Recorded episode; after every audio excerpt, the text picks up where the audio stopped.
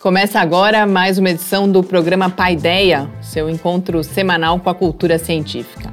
Hoje, começando uma série de edições especiais com entrevistas mais longas, a gente recebe o professor João Roberto Martins Filho, que é professor titular sênior do Departamento de Ciências Sociais da UFSCar, com quem a gente conversa sobre as relações entre Brasil e Grã-Bretanha durante a ditadura militar que é o tema do seu último livro que foi lançado recentemente. Fique com a gente. Começa agora o seu encontro semanal com a cultura científica. Programa Pai Ideia. Ciência, informação, conhecimento e muito bate-papo no seu rádio. Apresentação: Adilson de Oliveira, Mariana Pezzo, uma realização do Laboratório Aberto de Interatividade, LAB, UFSCar e do Centro de Desenvolvimento de Materiais Funcionais, CDMF. Apoio: Fundação de Amparo à Pesquisa do Estado de São Paulo e Conselho Nacional de Desenvolvimento Científico e Tecnológico. Programa Pai Ideia. O seu encontro semanal com a cultura científica. Muito boa noite. A gente começa agora o nosso encontro semanal com a cultura científica aqui no Paideia, que é uma realização do Laboratório Aberto de Interatividade da UFSCar, o LAB, e do Centro de Desenvolvimento de Materiais Funcionais, o CDMF. A ideia vai ao ar todas as terças-feiras, às 8 horas da noite, nas redes sociais e no site do Lab e também na Rádio Fiscar. Comigo aqui para apresentar o programa já está a professora Adilson de Oliveira. Muito boa noite, Adilson. Boa noite, Mariana. Boa noite a todos que nos assistem e nos ouvem. A gente começa hoje uma série especial do Paideia, com cinco episódios ao longo desse mês de maio e na primeira semana de junho, com entrevistas mais longas e, excepcionalmente, sem a coluna Mídia Ciência e as notícias da semana. Mas a gente compensa com grandes conversas e, para de hoje, o nosso convidado especial é o professor João Roberto Martins Filho, que é professor titular sênior do Departamento de Ciências Sociais da UFSCar. O professor João Roberto foi presidente da Associação Brasileira de Estudos de Defesa e no primeiro semestre de 2014 ocupou a cátedra Rio Branco em Relações Internacionais, que é financiada pela CAPES e pelo Itamaraty, no King's College Londres. Durante esse período, ele realizou pesquisas que resultaram no livro Segredos de Estado, o governo britânico e a tortura no Brasil, 1969-1976 que foi lançado recentemente e sobre o qual a gente fala aqui hoje, entre outros assuntos. Professor João Roberto, muito obrigada pela sua presença aqui no Paideia. Era um desejo antigo nosso poder ter essa conversa e agora, felizmente, a gente está tendo essa oportunidade. Muito obrigada. Eu que agradeço. Vamos começar falando do livro, então, uhum. e de como ele nasceu. Quando você foi para o King's College em 2014, o quanto você já sabia dessa história que agora é contada no livro? Houve surpresas durante uh, as pesquisas? Que tipo de com, com, que tipo de material você trabalhou? Bom, em 2013 eu tinha feito um estágio uh, em Oxford, ainda pesquisando uma questão que eu fiquei pesquisando durante alguns anos, que foi a questão da Marinha Brasileira. Mas eu vi eh, na minha pesquisa uh, vários relatórios do embaixador britânico no Brasil nos anos 70. E eu, rapidamente, lendo aqueles relatórios, eu percebi que ali tinha um tema interessante para uma pesquisa. O que acontecia nos relatórios? O embaixador o tempo todo falava para Londres, para o Ministério das Relações Exteriores, é, em Londres, que ele não tinha condições de saber se havia ou não tortura no Brasil. Quando surgiu a oportunidade de ir para a Cátedra Rio Branco, que eu não tinha pensado nisso, eu pensei só em maio de 2013, ah, para concorrer à cátedra em 2014. Poderia ser um ano, mas eu só podia ficar fora seis meses. E eu apresentei um projeto que a cátedra é em relações internacionais.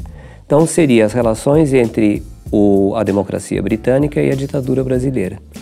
Ah, o que eu sabia, e está no projeto, é que ah, o governo inglês teria sido muito condescendente com a ditadura por interesses comerciais, mas que ao mesmo tempo em Londres havia uma grande campanha contra a ditadura, contra a violência da ditadura, contra as torturas, que era movida pela Anistia Internacional.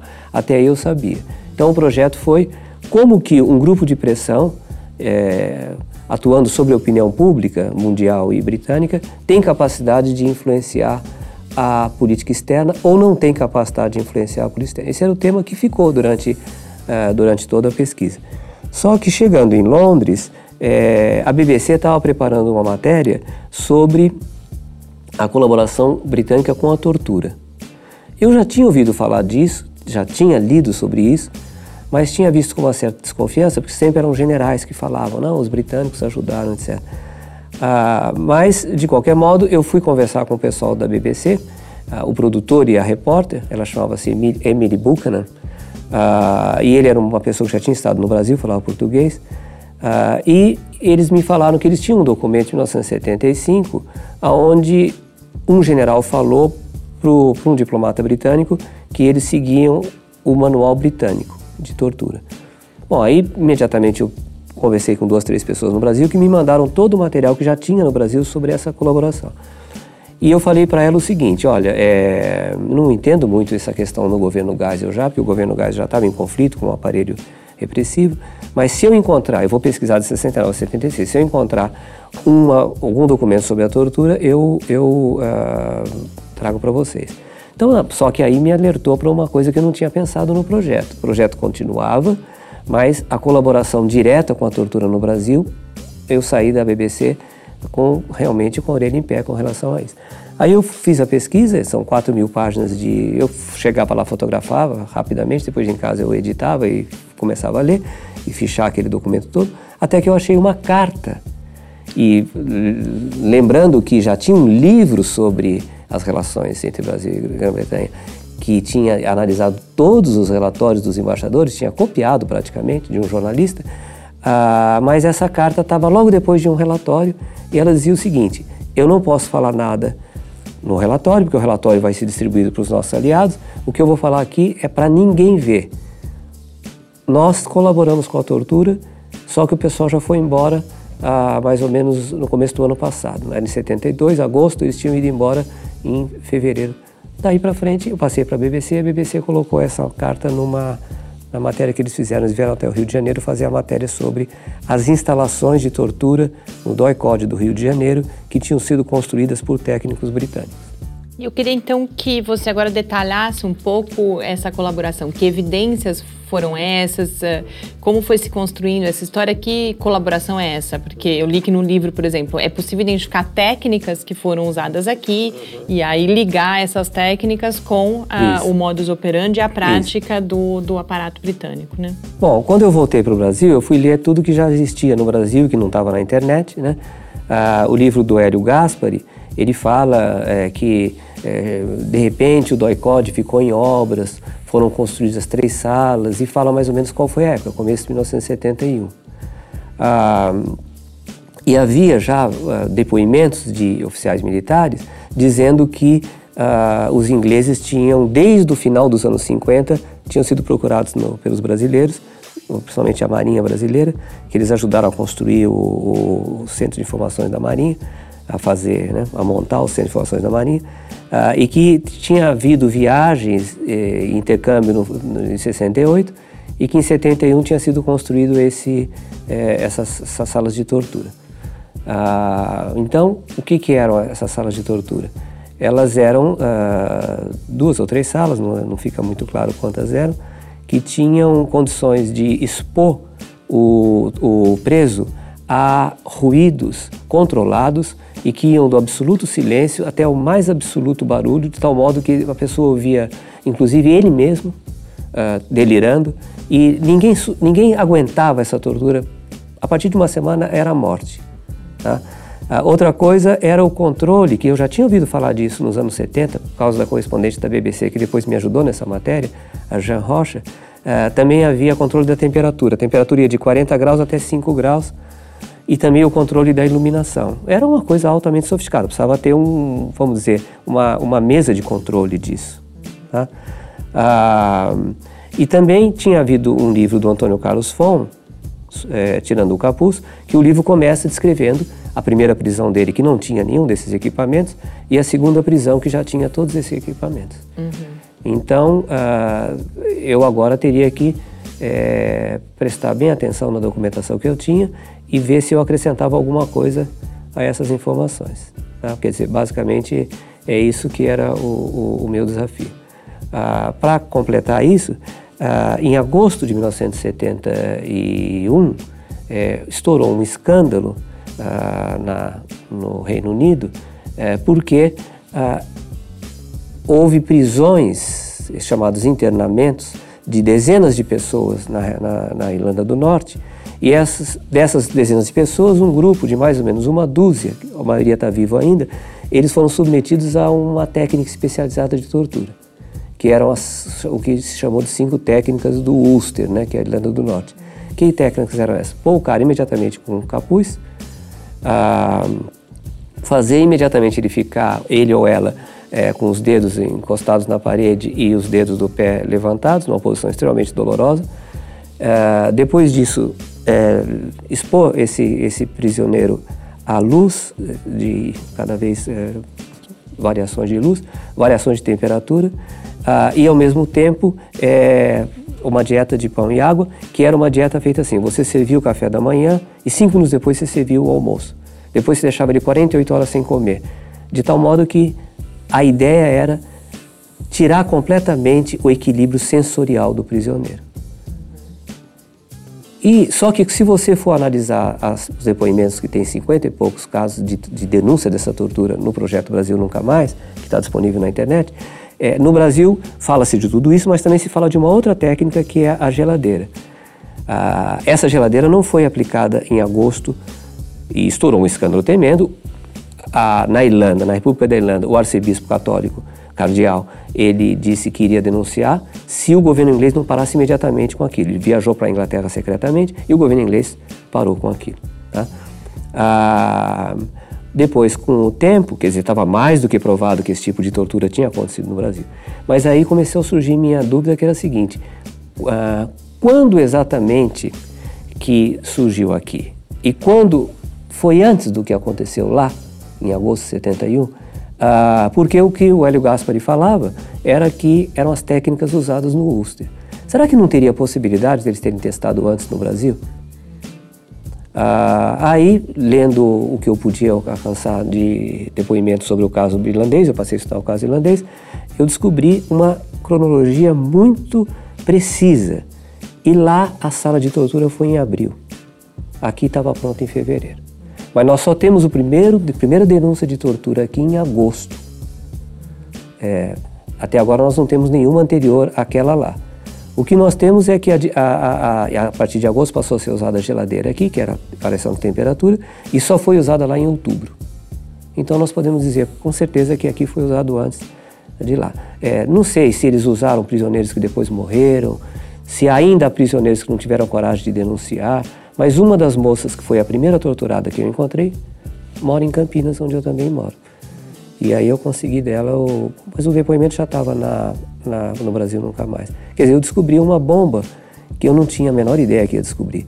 E essa bomba, ela ah, dizia que o Brasil ah, foi usado como cobaia para aquilo que lá se chamou as cobaias ah, do Ulster. Então, talvez a gente tenha sido cobaia, bem provável que a gente tenha sido cobaia antes. Nessas pesquisas é possível, foi possível perceber o quanto o governo britânico, porque há essas evidências de que a uhum. diploma, diplomacia ou parte da diplomacia sabia e estava sendo conivente com isso, o quanto o governo sabia disso e logo no início você falou também das relações comerciais e de, de como isso levou, e isso já era sabido, a Grã-Bretanha a ser é, branda aí na, na sua relação com ah, os excessos que estavam acontecendo aqui no Brasil especificamente sobre essa questão da tortura, o quanto, até que nível de governo se sabia disso e tá. quais eram, uh, que gostaria que você aprofundasse um pouco também, quais eram os interesses tá. que levaram a esse tipo de postura do governo britânico? Bom, é, quer dizer, em primeiro lugar, é, ninguém podia imaginar que o governo britânico estava envolvido nesse tipo de coisa aqui, nem a Anistia Internacional. A esquerda, na época, só mirava os Estados Unidos. Até os irlandeses, quando estavam denunciando essa tortura que eu mencionei em Belfast, eles falavam, olha, lá no Brasil estão usando umas técnicas lá, mas nunca puderam imaginar que era a mesma coisa. Havia também exilados do Brasil que se também acabavam se refugiando em Londres, etc. Nessa Havia poucos. A maioria foi para Paris. Uhum. Uh, e tem documentos secretos que eu tive acesso que eles, quando o Geisel vai visitar uma visita oficial ao Reino Unido em maio de 76, eles, é, o serviço, o, aparelho repressivo aqui manda a notícia de que tem alguns brasileiros lá. Uma da, da, das pessoas que estava lá era a moça que tinha alugado a casa onde foi colocado o embaixador americano, Lúcia é, Bocaiúva, é, filha do deputado Bocaiúva Cunha. Ah, e aí o que eu encontrei lá foi o seguinte, olha, é, não tem armas dentro da casa dela. Quer dizer que eles entraram, vasculharam e quando ela voltou ela não percebeu nada. Tá? O problema aí é o seguinte, os, o, o, o, o, serviço secreto, dentro o MI5 e fora o MI6, eles são coisas que o próprio governo muitas vezes não controla. Tem, tem governos que têm medo deles. Tá? De um modo geral, o que acontece é que o governo prefere não saber. Porque um dia os documentos vão ser divulgados. Tá? Quase todos. Né? Ah, o que é certo é que, se o embaixador mandou um relatório para o Departamento de América Latina, que subiu esse relatório para é, é, os subsecretários, etc. e tal, seria no Brasil secretário-geral do Ministério, é muito difícil que o chanceler não soubesse tá? mesmo porque estava relacionado a, é, a um país com que eles tinham boas relações. Por que, que eles tinham boas relações? Porque eles, vem, eles estavam numa crise econômica é, profunda, que só foi resolvida depois com o governo da Margaret Thatcher, já nos anos 80, e eles estavam encantados com a possibilidade de vender armamentos para o Brasil, navios e também participar de grandes investimentos em infraestrutura que o Brasil na época investia muito. Então eles estavam, é, o resto era era secundário. Ah, se, se, os primeiros ministros souberam, foram dois primeiros ministros, né? primeiro Harold Wilson, que era do Partido Trabalhista, quando foi construída a sala já era o Eduardo Heath, que era do Partido eh, Conservador, se eles não sabiam é porque o Brasil não tinha tanta importância a ponto deles uh, saberem. Mas que o chanceler sabia, sabia. Não sei se na sua pesquisa você conseguiu detectar em que nível aconteceu esse contato para ter esse intercâmbio. Pois é. Qual, qual, é. qual foi o escalão aqui é. no Brasil, o escalão deles que conversaram para ter Isso esse é. intercâmbio? Essa é uma coisa muito interessante, porque eu não sei, tá?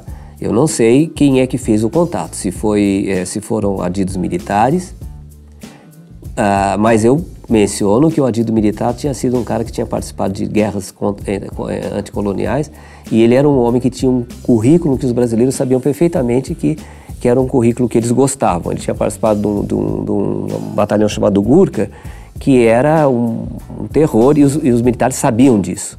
Então ele era um homem com credenciais. Você tem uma ideia, o, o adido francês nessa época foi um cara que assassinou um monte de gente na Argélia, também tinha credenciais. Tá? É, o adido militar é o único cargo na embaixada que precisa ser autorizado, depois do, do embaixador, precisa ter, precisa ter autorização do governo brasileiro. O governo brasileiro era militar, o adido militar. Então, esse pessoal, eles, é, vamos dizer... Ah, mas no livro eu não tenho a menor ideia de quem, quem, quem contatou quem. Bom, então, uma exclusiva aqui. Eu consegui conversar um mês com uma pessoa que foi muito importante na Comissão Nacional da Verdade e que na época, quando eu fiz uma palestra sobre isso que eu estou falando aqui agora, na Comissão Nacional da Verdade, estava lá o José Carlos Dias, Paulo Sérgio Pinheiro e esse diplomata, e esse diplomata falou: Eu tenho mais coisa para te contar sobre isso. Mas não deu tempo. Com o livro saindo, a matéria da Folha de São Paulo que saiu, é, no mês, vou, é, quer dizer, no mês de janeiro, agora desse ano, eu, ele, ele tem um apartamento em Campinas, por sorte, nós conversamos longamente sobre essa, essas questões. E ele me disse o seguinte: você encontrou um veio aí que, se for puxar, vai, vai, vai dar muito mais coisas do que você encontrou. E ele me falou detalhadamente que quem fez o contato foi gente do Itamaraty. Que é uma coisa inesperada. Né? Exatamente, porque quando se imagina isso, era alguma coisa do próprio Exército ou das, das Forças Armadas, né? Já que eles costumam fazer intercâmbio de tantas coisas, né? É. Intercâmbios militares, etc. Tal. Então, você me contando essa história, não, não, não, tive oportunidade de conhecer seu livro ainda, mas me parecia que era uma coisa assim, mas sair a nível de porque o Itamaraty tinha um, uma, um centro de informações chamado CIEX, que é o mesmo nome do centro de informações do Exército, só que é em maiúsculo, uh, e o Itamaraty tinha... Mas eu não posso, assim, quer dizer, eu, eu, ele me contou algumas coisas, uh, que ainda eu precisaria ter comprovação. Mas para ele, que, que tem um conhecimento profundo do Itamaraty e das suas coisas erradas durante a ditadura, é, passou por alguém é, que estava em Londres e que é, é, deve ter feito esse, esse contato. E, e, o chanceler, desculpa, e o chanceler brasileiro na época, ele teve trocas nesse período? Quem foi o chanceler nessa época aqui no Brasil? É... Será que teve várias trocas ou foi uma pessoa só que ficou por longo tempo? Não, é, eu não sei se vou me lembrar de todos os chanceleres, mas eu me lembro que durante o período da visita do Gás o chanceler era o Roberto Campos. Hum. O chanceler, desculpe, o embaixador em Londres. E antes era o Sérgio Correia da Costa. Esses dois eram os embaixadores em Londres. Esses daí tinham conhecimento do que aconteceu. Sim. Agora, lógico que o Roberto Campos talvez nem tivesse, porque ele veio depois, ele já veio com, com, o, com o gás. É, é, o, o, chanceler brasileiro, nesse período, um para parte desse período, é o Azeredo da Silveira, que era considerado um, um grupo que onde surgiu também depois o, o Celso Amorim. E você agora está dando continuidade, está uh, buscando essas evidências? Eu vi também que depois você começou a olhar um período posterior, uhum, né, de 79 uhum. a 85, já com a, uhum. com a Margaret Thatcher e com o Figueiredo aqui no Brasil. Que, que áreas dessa relação que você tá, vem explorando tá desde 2014 e até esse momento? Porque tem um grande professor especialista em América Latina, que eu acabei ficando amigo dele porque ele dirige o Centro de Estudos Brasileiros, onde eu fiquei em Oxford, que agora ele estava lá no King's College e nós conversando a primeira vez que ele fez uma entrevista com ele, ele me falou seguinte, João, por que, que você largou o estudo da Marinha e foi estudar um assunto que não tem interesse, que nem esse? Eu falei, porque eu acho que tem interesse. a mesma coisa que eu intuo que tem interesse estudar as relações da Margaret Thatcher com o Brasil. Por quê? Porque houve uma guerra nessa época, que é a Guerra das Malvinas, em 1982, e o Brasil não ficou exatamente do lado da Inglaterra. Então, mesmo já documentos já divulgados na imprensa britânica falam que a Margaret Thatcher ficou muito brava com o Brasil na época, que o Brasil estava criando dificuldades. Pra, quer dizer, mudou as relações nessa época, tá? Em 82 as relações foram muito tensas no governo Thatcher. Então, eu acho que tem alguma coisa aí. O Brasil, na época, até prendeu um avião. Prendeu inglês. um avião, o Vulcan é, era um é. avião, e que provocou uma indignação completa do governo inglês. Sim. O Brasil só devolveu o avião depois que desarmou o avião. Uhum. Tá? Então, eu acho que tem coisa aí. Mas aí já é o final do governo brasileiro e vamos ver o que dá, não sei ainda. Só estou até agora estudando o governo Tati mesmo, não, não a documentação. Vamos ver, eu queria, gostaria que a gente falasse ainda dessa questão da Guerra das Malvinas, das suas pesquisas com a Marinha aqui no programa, mas antes a gente vai fazer um rápido intervalo e a gente acompanha um episódio, nesse intervalo a gente acompanha um episódio da Clique Ciência em que a gente muda completamente de assunto e a gente acompanha o episódio com o professor Alex Eduardo Bernardini, que é professor do Departamento de Física da UFSCar, e ele fala sobre as suas pesquisas em física teórica e mais especificamente no campo da cosmologia quântica. A gente volta já aqui no Paideia com o professor João Roberto Martins Filho. Clique Ciência. Bom, meu nome é Alex Eduardo de Bernardini, é, eu sou físico teórico, professor do Departamento de Física aqui da Universidade Federal de São Carlos. Todos que trabalham em cosmologia dizem que estão trabalhando no problema da constante cosmológica. Né? É, eu também sou um desses, então o que seria trabalhar no problema da constante cosmológica é, essencialmente é trabalhar sobre as circunstâncias é, da formação inicial do universo. Muita gente diz que é sobre a teoria do Big Bang e tal, mas a teoria do Big Bang, esse nome, teoria do Big Bang, já não é um nome que representa muito bem essa linha de pesquisa. Né? É, constante cosmológica, no fundo, é um problema mais amplo que envolve teoria quântica de campos e na expectativa de explicar o setor escuro do universo, que seria o setor de matéria escura e de energia escura. Para isso, a gente precisa trabalhar com física de partículas elementares, teoria quântica de campos, e as áreas tradicionais da física teórica, como mecânica quântica, mecânica estatística e eletromagnetismo. É, bem particularmente no presente, a gente está atacando o problema da formulação é, quântica dessas condições iniciais é, do universo, que é o que a gente chama de cosmologia quântica. Eu tenho atuado com bastante especificidade nesse problema mais recentemente é, dando sequência a um conjunto de trabalhos que envolveram a descrição do setor escuro do universo. Nos últimos é, digamos, 10 anos, que tem, esse trabalho envolve, envolveu alguns estudantes de pós-graduação, de iniciação científica também, é, mas preponderantemente uma colaboração internacional com a Universidade do Porto, onde temos ali um centro de, de, de física, de astrofísica, e pudemos desenvolver boa parte de, desses trabalhos.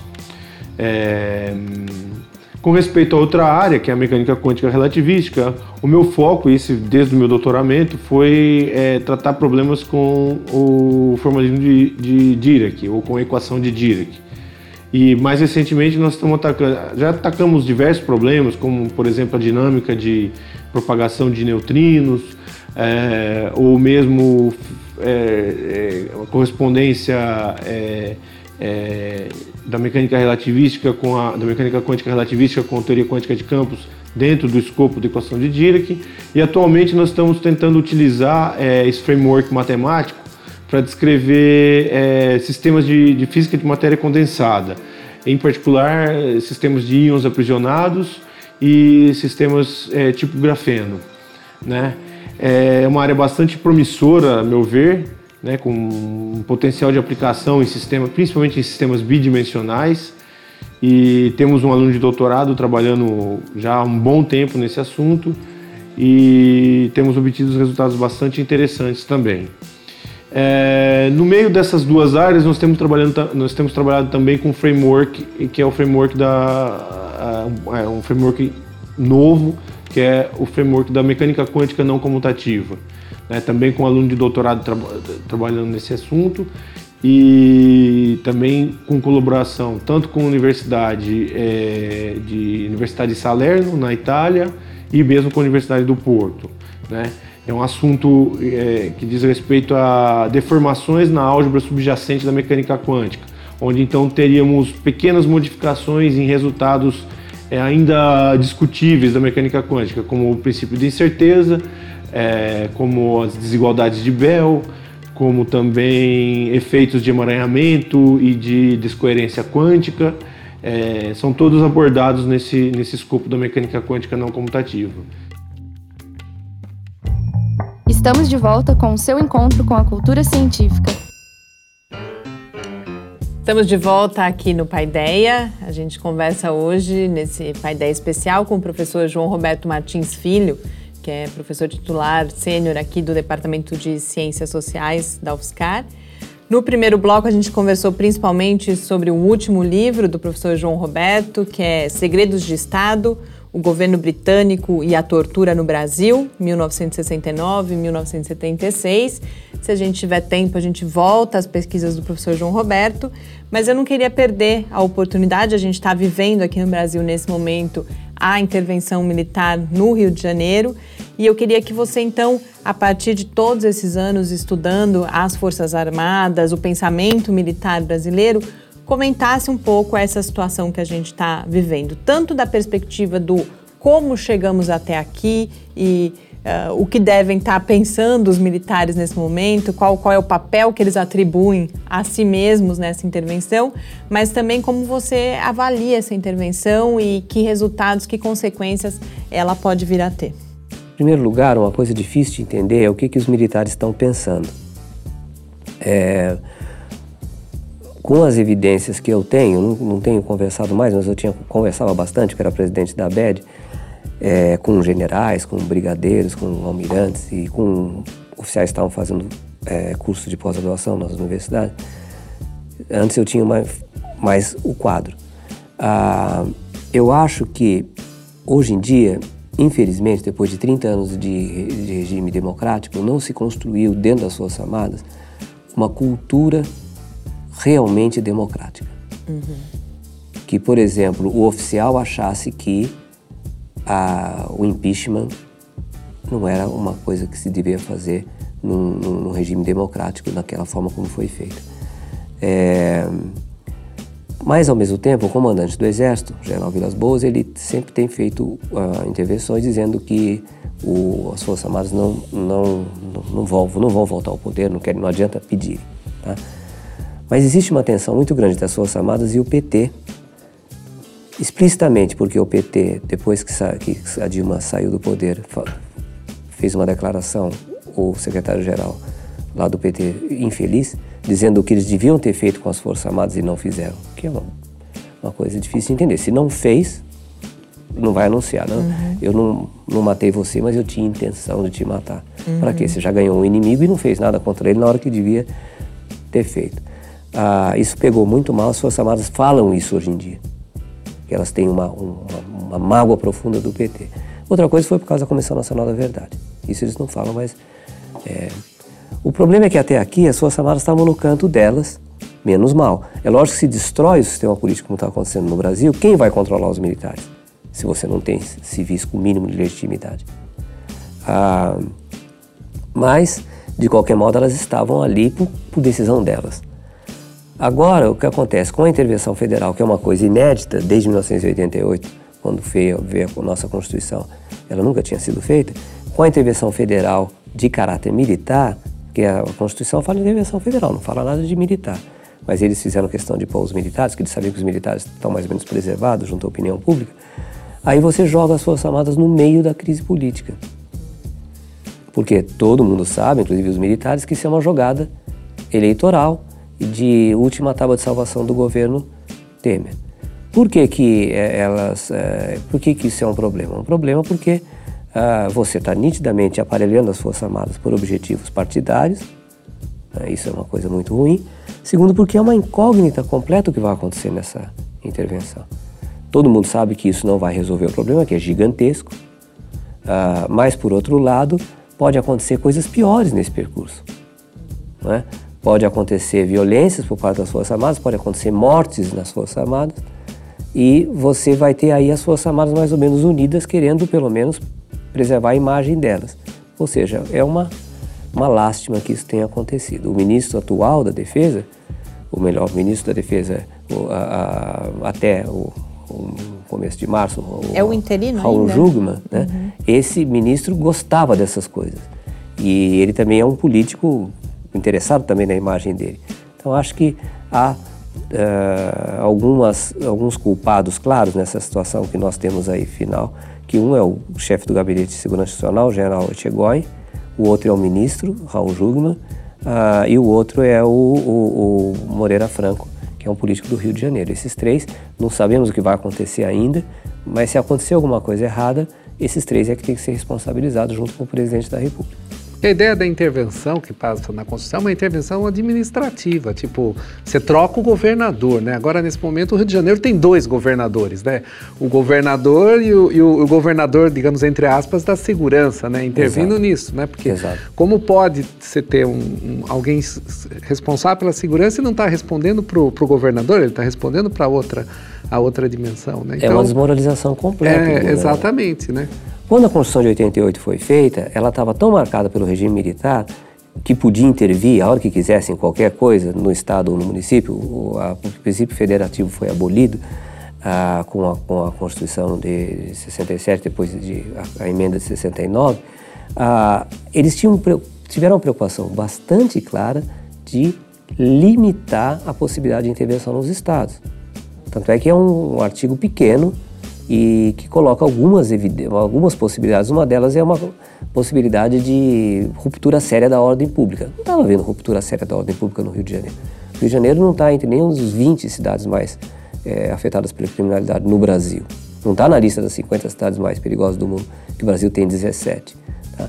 Mas o Rio de Janeiro tem uma imensa visibilidade e ele seria, evidente, muito me melhor do que pôr alguma intervenção em Maceió. O Rio de Janeiro é uma aposta só que essa aposta é uma aposta arriscada. É, colocar um general como chefe da intervenção e fazer uma intervenção parcial, tirando toda a força armada da mão do governador, deixando o governador, portanto, muito enfraquecido e bastante é, depreciado, é uma coisa perigosíssima. Né? É, eu não poderia deixar de registrar aqui no dia que a gente está gravando o programa, hoje é 15 de março, a gente teve agora de manhã o assassinato de uma vereadora ali no centro do Rio de Janeiro, da vereadora Marielle Franco. Então, é, é de certa forma, mostra também, queria que você comentasse um pouco isso, não exatamente esse caso só, mas você mencionou, não, não é a solução, né? O quanto, e você falava antes, o quanto se sabe, inclusive, que essa não é a solução para a questão da criminalidade, da violência no Rio de Janeiro, né? Bom, primeiro que a, a, o, crime organizado no Rio de Janeiro realmente é um problema sério, tem que ser resolvido por qualquer governo, de direita, de centro ou de esquerda. Uhum. Nenhum governo até agora fez alguma coisa útil nessa questão. Não é?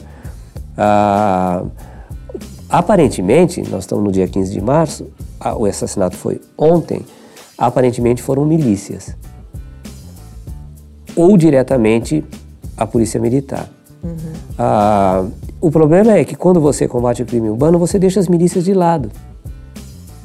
Você não, porque você de certa maneira considera que as milícias pelo menos estão do lado da ordem. Uhum. Quando as, entre milícia e crime organizado não tem nenhuma diferença. Pior, né? A milícia está recebendo salário muitas vezes do Estado. Ah, vamos ver o que vai dar essa investigação. Até o momento, né, que nosso o programa for ao ar, pode ser que tenha havido já uma resolução. De qualquer modo, se não houver uma investigação séria sobre isso, vai ser uma desmoralização completa da intervenção como um todo. Há também o problema dessa intervenção, quanto que ela estava planejada. Parece que ela foi muito de sopetão para o próprio Exército e as Forças Armadas em geral, né? que é uma coisa que incomoda os militares, né? Eles gostam de ter uma coisa muito planejada. Então, eles estão mais ou menos trocando a roda do carro, o carro andando ali. Então, isso também é, é uma operação de alto risco para eles, né? Mesmo assim, a nível da, da própria inteligência, de conhecer totalmente o rio, quanto que se conhece, eles têm conhecimento disso, talvez, para organizar isso, né? Parece que é aquela coisa mesmo, né? Que tinha a história também do da como é que fala? Do mandato livre que podia uhum. investigar qualquer pessoa etc uhum. né? Um mandato uhum. de busca né? Livre isso aí também gera muita polêmica porque são é, é, o método que o exército trabalha né? Quando eles estão numa guerra eles vão eles não pedem mandato para entrar na casa de ninguém para verificar né? Guerra urbana né? E agora lá não e os direitos civis das pessoas né? Como é que ficam nessa história né? É, aparentemente o general Etchegoyen resolveu isso sem comunicar é, o comando das Forças Armadas até o último momento. Ou seja, ele agiu mais como um, um funcionário do governo Temer do que como um. Ele tem suas mágoas, porque o pai e o tio dele foram denunciados como tendo participação na tortura no governo militar e ele divulgou uma carta na época defendendo a família dele. O tio dele foi acusado de ser o chefe da Casa da Morte em Petrópolis, que não é pouca coisa. É, então ele é um homem que tem seus motivos né, para estar tá indignado. Agora, é, realmente, o comandante militar do leste, que é o chefe da operação, foi pego totalmente de surpresa. Ele acordou um dia pensando que ia ter um dia normal e no final do dia ele estava com uma bomba imensa na mão que vai durar meses. Tá? É, é, possível que o Etchegoyen tenha conversado com o comando do Exército, que é o general Pilas Boas, mas não com o comandante do leste, que aparentemente ficou perdido com, com a situação. É, Uh, é, é, lógico que as Forças Armadas, principalmente o Exército, tem, tem, a experiência do Haiti, eles têm muita informação sigilosa sobre a situação da criminalidade no Rio de Janeiro. Eles têm metodicamente um levantamento do que está acontecendo, achando que um dia eles podem ser chamados, como eles são chamados com frequência. Então, parece que o, que o banco de dados que eles têm é suficiente para saber quem está atuando aonde, etc. Tal. E uma das coisas dessa intervenção é que eles podem compartilhar isso com a Polícia Militar, mas aparentemente eles não compartilham. Né? Mas eles têm informação. É, porque a, a polícia militar está sobre esse comando também, Agora, aí, né? É. é. então, e há, e há também uma própria questão da própria formação, né? Do militar, do policial militar, até os bombeiros, Lógico. tudo isso está tá tudo isso. O quanto, o quanto harmonizar essa, essa hierarquia, essas coisas que é fundamental na questão das, das Forças Armadas, né? Obedecer a ordem, a hierarquia, né? Então é, é, é, complicado. Você tem um coronel da polícia militar e você vai ter um coronel do exército, é. né? Como é que isso aí deve ser muito complicado para equalizar tudo isso, né? Em termos de hierarquia, tá fácil para eles porque o general manda no coronel e não tem general na polícia militar. Uhum. Agora, é, foi, foram os militares que inventaram a polícia militar. Eles pensaram em tudo isso. Agora, o problema é que a, a criminalidade não resolve no Rio de Janeiro, em parte porque tem a politicagem e corrupção na nomeação dos chefes de batalhão. Então eles vão mexer nisso. Se eles puderem mexer nisso, alguma coisa realmente vai mudar. Ah, eles têm condições de mudar algumas coisas. Tá?